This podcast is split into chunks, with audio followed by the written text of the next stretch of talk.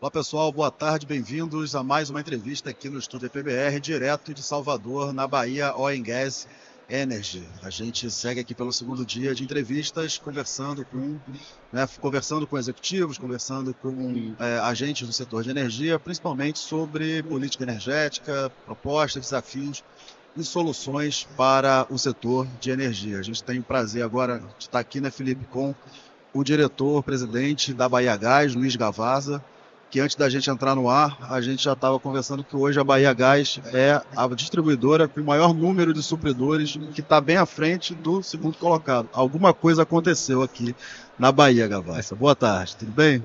Boa tarde, Gustavo. Boa tarde, Felipe. É um prazer enorme estar aqui com vocês.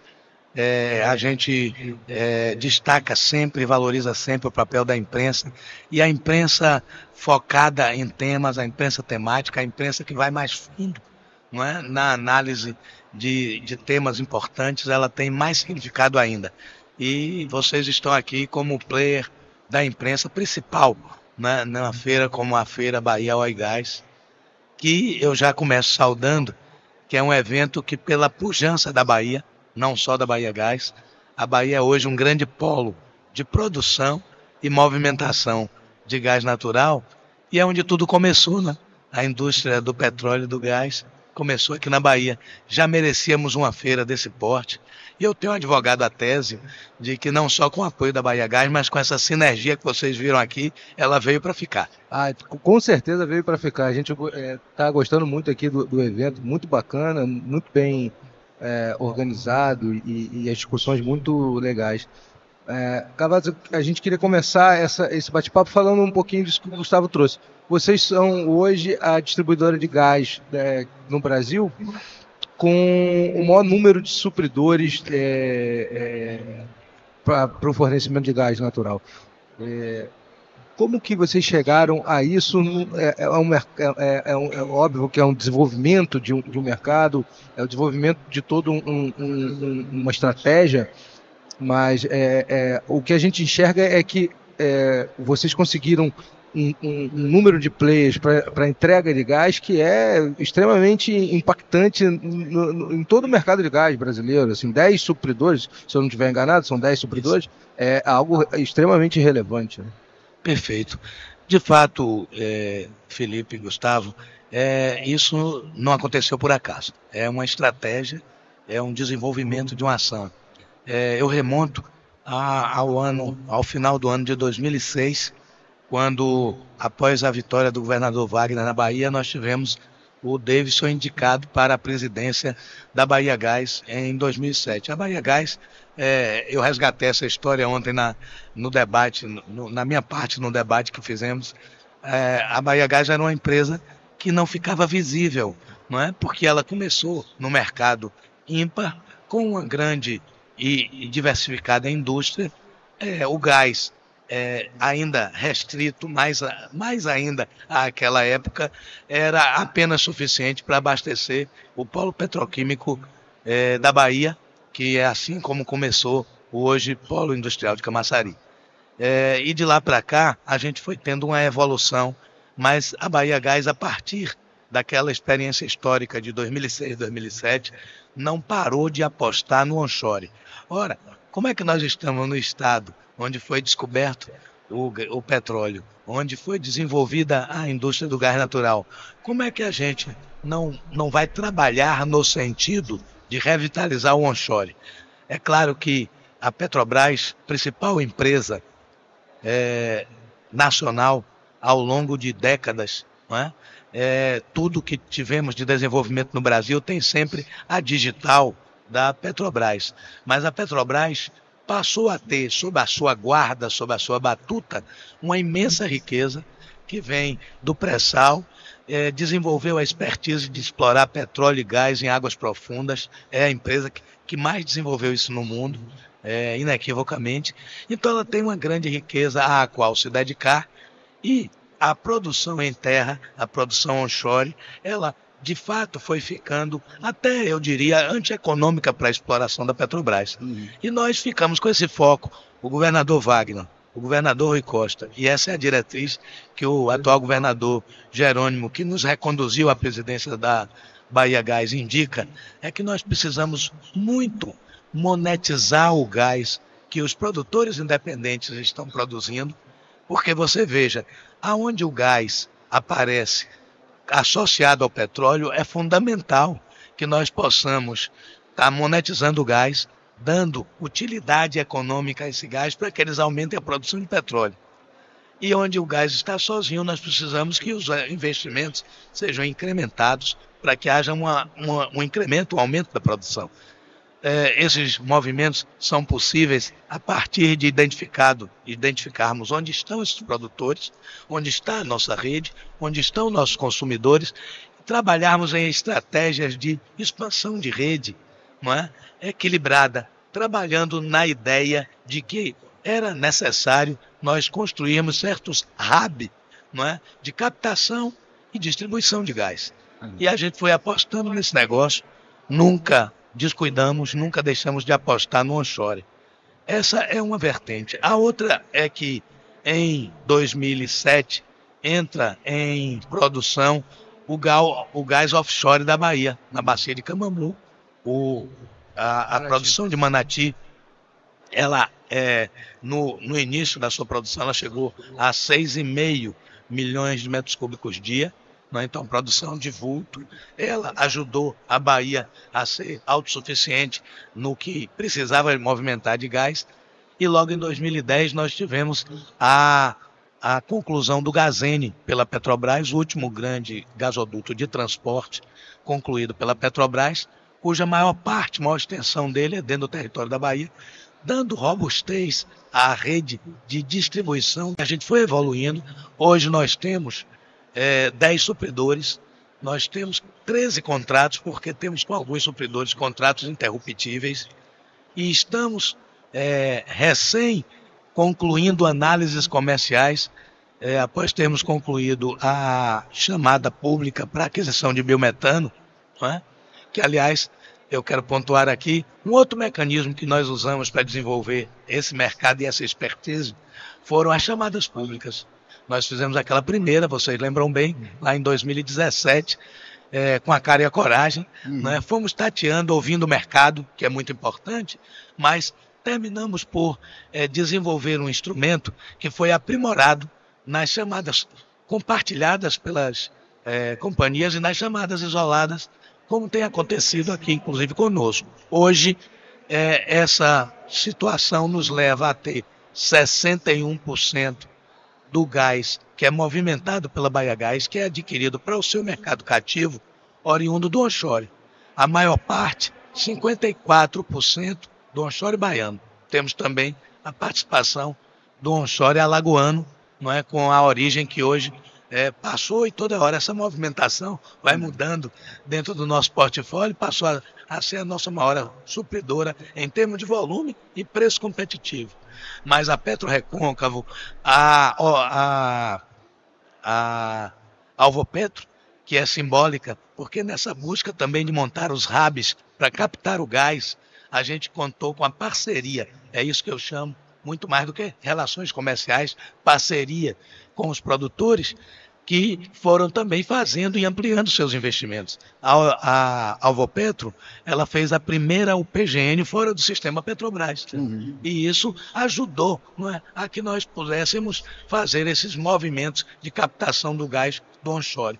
Temos também o gás do, do, do pré-sal, e temos o gás do pós-sal das águas profundas do Sudeste que também chega a nós.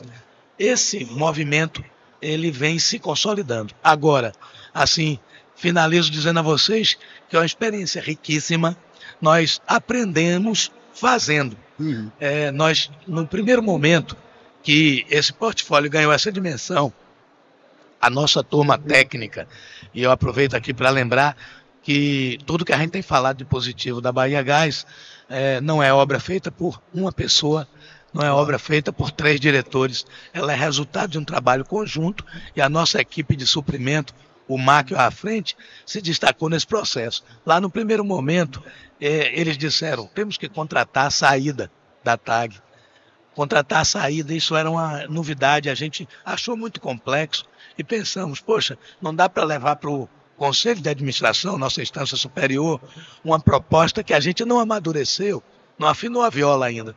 Ora, dois meses, três meses depois, de tanto a gente falar do assunto e mostrar as vantagens competitivas que isso trazia, o Conselho já aprovou com tranquilidade. Hum. E hoje nós fomos também a pioneira distribuidora em contratar a capacidade de saída da transportadora, o que facilita nós puxarmos o gás dependendo da circunstância, da necessidade de aumento dos nossos consumidores, o gás que é mais barato, que é mais competitivo, dependendo de onde ele possa não é, ser entregue àquele segmento do nosso mercado consumidor. É uma experiência, como eu digo, é, importantíssima, inusitada, mas ela só traz uma novidade, é que aprender a gente aprende com a vida corriqueiramente. É um pouco que trocar o pneu do carro com o carro andando. Faz parte, né? A Bahia ela tem esse longo histórico é, de produção de gás e, e eu imagino que também tenha colaborado para isso o fato de o mercado da Bahia já ser um mercado forte também de consumo de gás. A gente tem é, outros estados é, do Nordeste que têm acesso a infraestruturas, têm, são, estão conectados à malha de, de gasodutos e têm a dificuldade de desenvolver o seu mercado porque falta suprimento, falta suprimento competitivo, falta molécula é, competitiva para começar o desenvolvimento desse mercado. Gustavo, você aborda uma questão muito importante aí que eu tenho debatido. Nós estamos num país de dimensões continentais, como, como sabemos e estamos né, batendo na tecla permanentemente. É, dimensões continentais e situações regionais diversas, díspares. E eu tenho insistido muito na tese que nós não podemos tratar as realidades desiguais de forma igual. Uhum. Então, a, a, a Bahia Gás é, vive num estado é, ocupa o espaço e consolida o mercado no Estado, que tem essas vantagens competitivas. Você tem produção, você tem produção em terra, produção offshore, possibilidade de importar, e a tudo isso coroamos com o convencimento que fizemos ao governo da Bahia de trazer para aqui, é, através de uma tarifa incentivada de diferimento do imposto de importação, do gás, um terminal de regaseificação, uhum. o TRBA, que a Petrobras recentemente arrendou à Accelerate. Hoje, os, pra, os preços do GNL, com, com a crise energética mundial e com o agravamento dela pela guerra na Europa, ele não está competitivo, uhum. ele não está atraente para um mercado como o mercado brasileiro.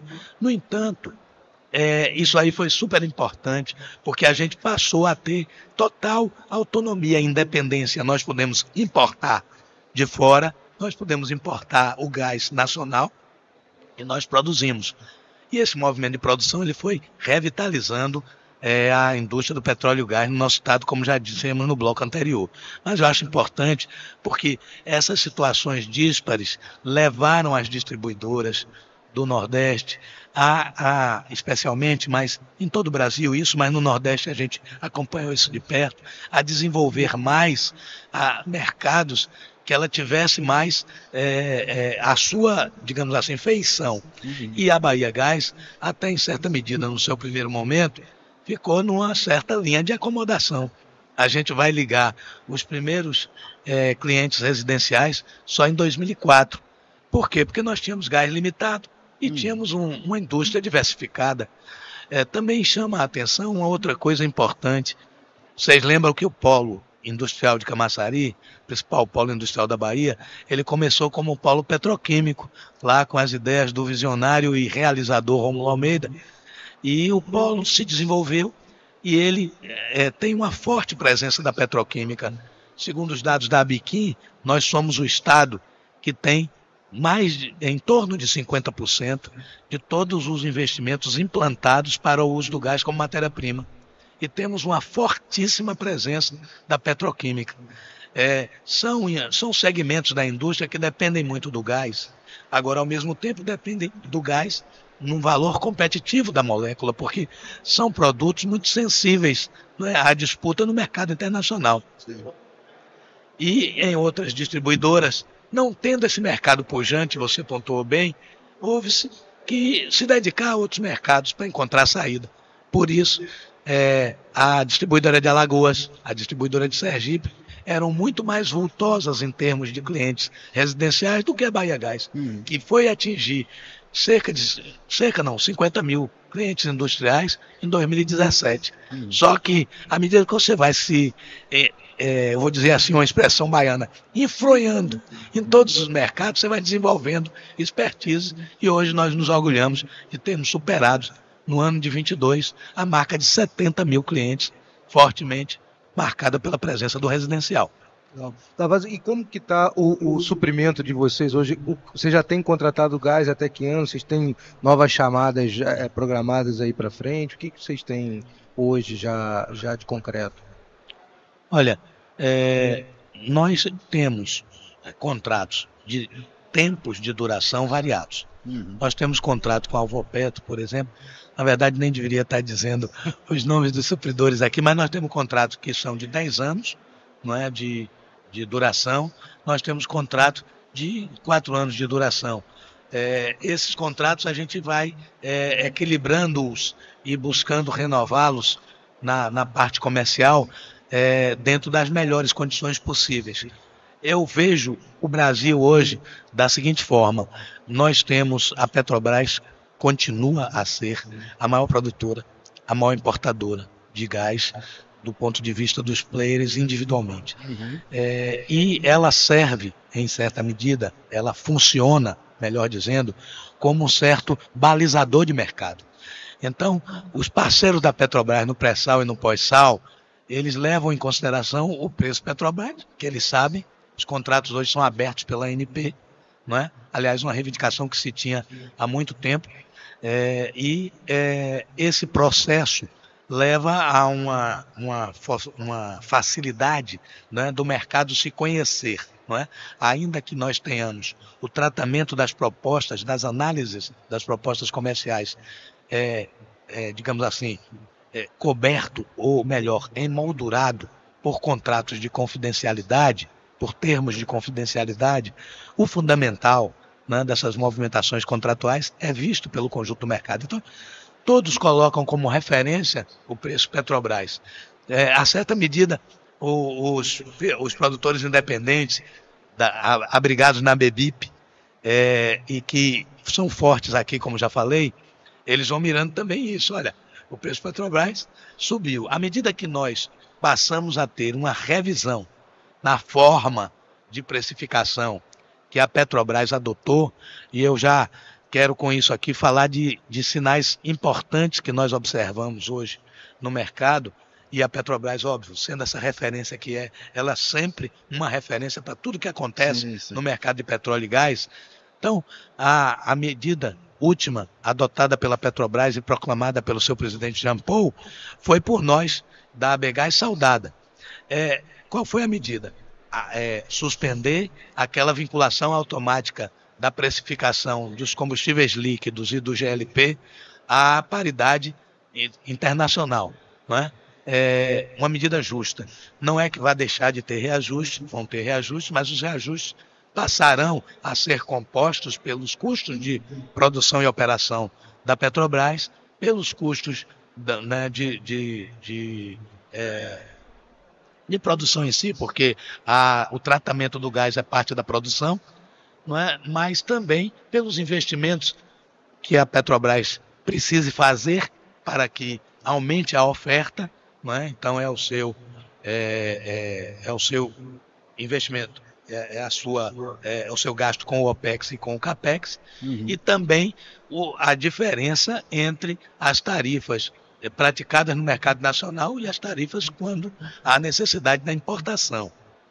Ao lado dessas medidas, nós saudamos isso por quê? Porque nós achamos que essa referência, custo de produção, operação, investimentos para aumentar a produção e as referências de mercado são também os balizadores que devem ser usados para o gás uhum. não é? e não mais essa vinculação automática a uma cesta de óleos uhum. que sempre nos subordina à movimentação do óleo no mercado internacional, uhum. que tem uma dimensão é, que trabalha junto com o gás, mas tem uma dimensão muito maior não é? e, e uma velocidade de ser utilizado também muito maior. E, por outro lado, a, a variação cambial que, claro, ela pesa, mas ela pesa nas transações internacionais. Não é? Nós estamos produzindo gás aqui dentro. Por que, que o gás produzido no onshore brasileiro tem que estar referenciado não é? na variação cambial? Então, nós vimos essas medidas da Petrobras como medidas positivas que nós reivindicamos que sejam aplicadas é, também às políticas comerciais para o gás natural e que também isto leve, seja referência para a Petrobras, mandamos uma carta para a Petrobras nesse sentido, de que observemos as condições de competitividade, porque esse movimento fez com que faz com que a médio prazo o preço da gasolina, o preço do GLP, o preço do etanol, eles venham a baixar. É? Nós precisamos que esse movimento seja também levado em consideração para que a gente não perca competitividade. Mas nós estamos fazendo isso só reivindicando a Petrobras. Uhum. Nós estamos fazendo, atraindo outros produtores e fazendo com que a gente tenha um mix que produza um preço médio ponderado não é, o mais competitivo possível. E isso é saudável para o mercado, porque há espaço para todo mundo. E todo mundo precisa dimensionar corretamente que investimento vai fazer para aumentar a sua produção. Então, o produtor tem que saber, pô, eu vou vender meu gás? Tá, eu vou vender por quanto? Então compensa eu fazer tal investimento? Né? E se eu faço um investimento mais vultoso e coloco uma maior oferta de gás no mercado e eu estou no momento de um preço bom com uma distribuidora como a, a Bahia Gás, com a distribuidora como a é, Coopergás de Pernambuco ou qualquer outra, uhum. eu posso apostar nesse momento e vou ter vantagem competitiva? Certamente vai. Mas são contas que quem está gerindo o negócio tem que fazer. E essa interação de mercado ela é extremamente salutar. Perfeito. Cavassa, sabemos que o senhor tem um outro compromisso agora, a gente poderia ficar aqui falando sobre o mercado de gás na Bahia o dia inteiro, então queria agradecer por você ter passado aqui para ter essa conversa com a gente. E temos uma novidade grande vindo aí, que é o Gás para Empregar, o programa do governo federal. Eu queria só um comentário do senhor antes da gente encerrar, porque a gente ainda não está ouvindo muito o lado das distribuidoras, né? Como que isso, um é. Estado que já tem infraestrutura, que já tem um mercado petroquímico, que já tem um mercado de fertilizantes, como que um programa como esse pode mudar aqui na Bahia? É, o, programa é embrionário, né? É, primeiro vem uma, uma moldura, né? E uma reunião de grupo de trabalho, vários ministérios, para compô-lo. É, nós estamos apostando que algumas coisas que hoje são necessárias para o mercado são fundamentais de se discutir dentro desse programa. Nós precisamos aumentar a oferta de gás, é fato. É, nós hoje consumimos 58 milhões de metros cúbicos dia em números redondos, mas reinjetamos 60 milhões. Hum. E chegamos a importar de GNL mais do que os 60 milhões. Quer dizer, é um contrassenso. Então nós precisamos resolver a oferta de gás, aumentando a infraestrutura de, de produção, mas principalmente hoje de processamento e escoamento, uhum. né, para colocar o gás à disposição das, das transportadoras e, consequentemente, a partir daí com a distribuição à disposição do mercado. Nós precisamos, para tal, é, de investimentos da Petrobras, do governo federal, mas nós achamos que isso é uma concertação que tem o governo federal, a Petrobras como sua maior empresa, os governos estaduais que são interessados em movimentar também o gás, as distribuidoras, não é, ao lado disso. E claro, uma interação entre os agentes reguladores, a ANP e as agências é, estaduais, elas precisam interagir, precisam atuar conjuntamente, regulando aquilo que é tarefa da sua jurisdição, mas interagindo não é, como entes reguladores para que o mercado funcione de forma é, organizada e de forma dinâmica e ele possa ir à frente. Eu vejo hoje sinais importantes, como por exemplo a Petrobras voltar a investir no, no gasoduto que na perdão na rota 3, na rota 3 que vai permitir o escoamento do, da, da, do gás do pré-sal da Bacia de Santos e da Bacia de Campos, o investimento da Equinor, que é parceira da Petrobras, hum. não é? junto com a própria Petrobras, mas o maior investimento é da Equinor na, no, no gasoduto de escoamento é, CB33 e a primeira vez que a Petrobras fala em um gasoduto que eu estou chamando de rota CEAL, que é para excluir o gás das águas profundas de Sergipe e Alagoas.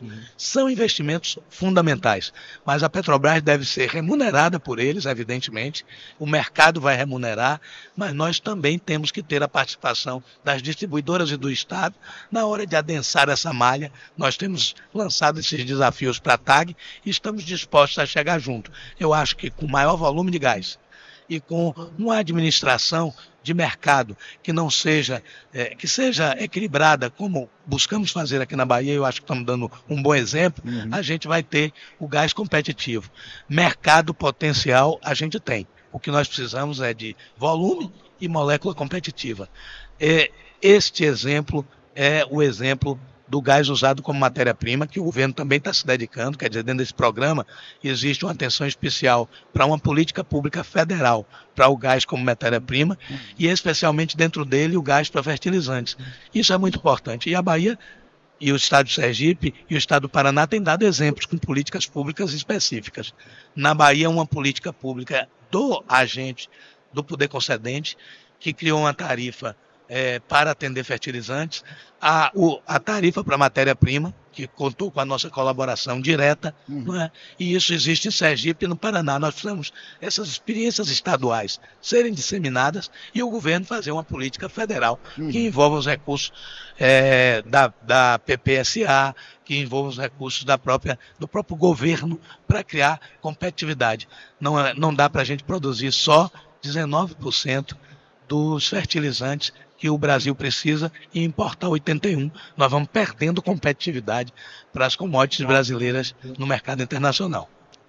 eu sei que a gente está no adiantado da hora, mas uma última questão, queria um comentário seu rapidinho, é, da importância que vocês estão enxergando para o biometano. Como é que vocês estão vendo o desenvolvimento é, do biometano aqui no, no, estado? A gente sabe que ainda é um, é um movimento inicial, ainda está é, é uma tecnologia que está começando, mas que, que tem um, um, um valor é, é, agregado em, em, várias situações que é importante é, para o setor, importante para a sociedade como um todo. Né? Nós apostamos muito nesse setor, tanto que fizemos agora uma chamada pública específica para o biometano. Já estamos finalizando, como eu disse no início, é, a, as tratativas comerciais para dois contratos, um que vai atender aqui a região metropolitana de Salvador, não é? o outro que vai atender a, a conurbação Petrolina, Juazeiro Petrolina, não é? que hoje está atendida por GNL, conseguido, é, levado lá pela Copergás, nossa co-irmã.